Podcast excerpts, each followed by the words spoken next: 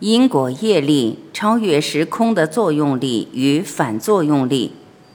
杨定一博士。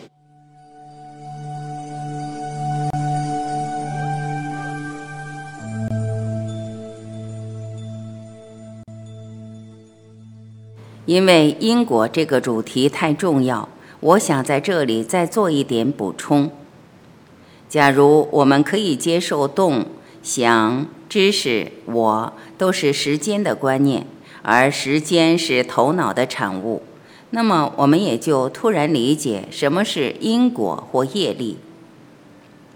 在时间和头脑的领地，因果、业力就是推动全部运作的游戏规则。是透过因果，我们才可以把时间创出来的每一个架构产生关系和连接，让头脑可以感觉到每一个架构之间的连贯性甚至意义。也就是说，透过因果，我们才可以得到一个全貌，而这个全貌的每个角落本身又有它因果的来源。也就这样子，我们可以组合这个人生。透过业力，一切突然都有了意义，都有了原因，都有了来源。人生突然可以解释，有了意义，也透过这个意义，我们的人生突然有了目的。我们不光是在眼前的每件事之间排列先后，还同时可以排列体会到或没有体会到的所有事件。在每件或许相关、或许不相关的事之间做一个整体的连接。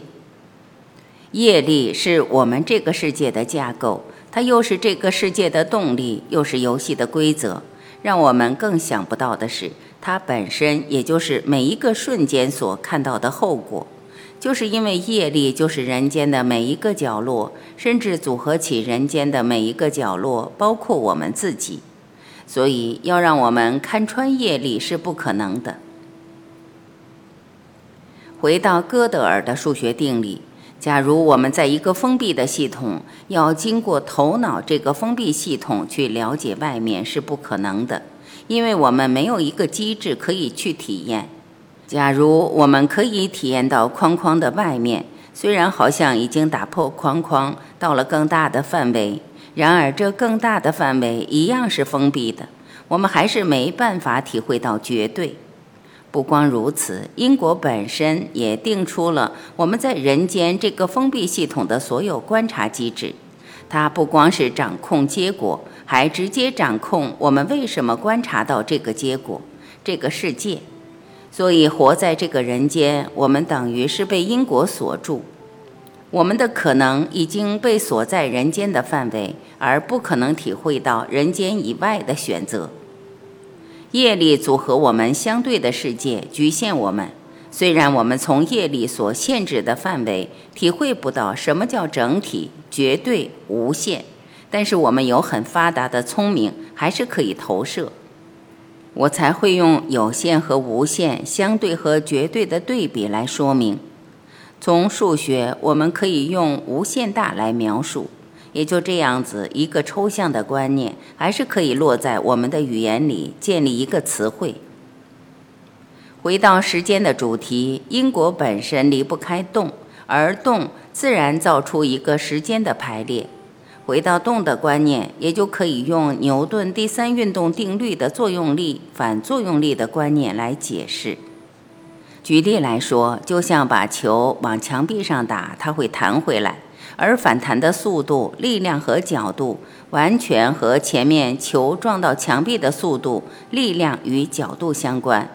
如果要套用同样的定律，我们因为自己受限于可以看到的范围，自然希望就在人间有个因可以解释这个果，而彼此间有连接的关系。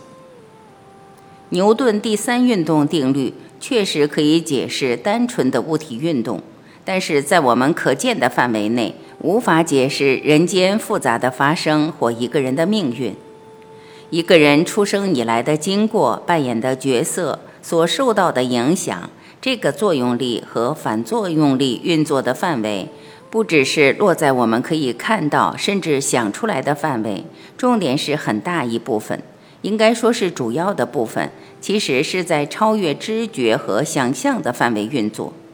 就像这张图所比喻的，这个打壁球的人。他不光要应付自己打出去弹回来的球，还有其他的球从别的空间、别的方向不断的向他打过来。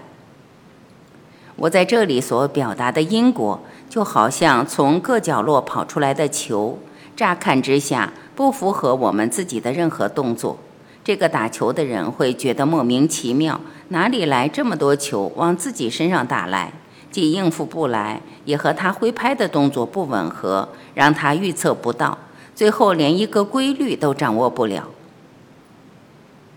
然而，站在因果，其实很容易解释，因为我们在人间所看到的任何反应，倒不是从人间任何动作可以回溯出来，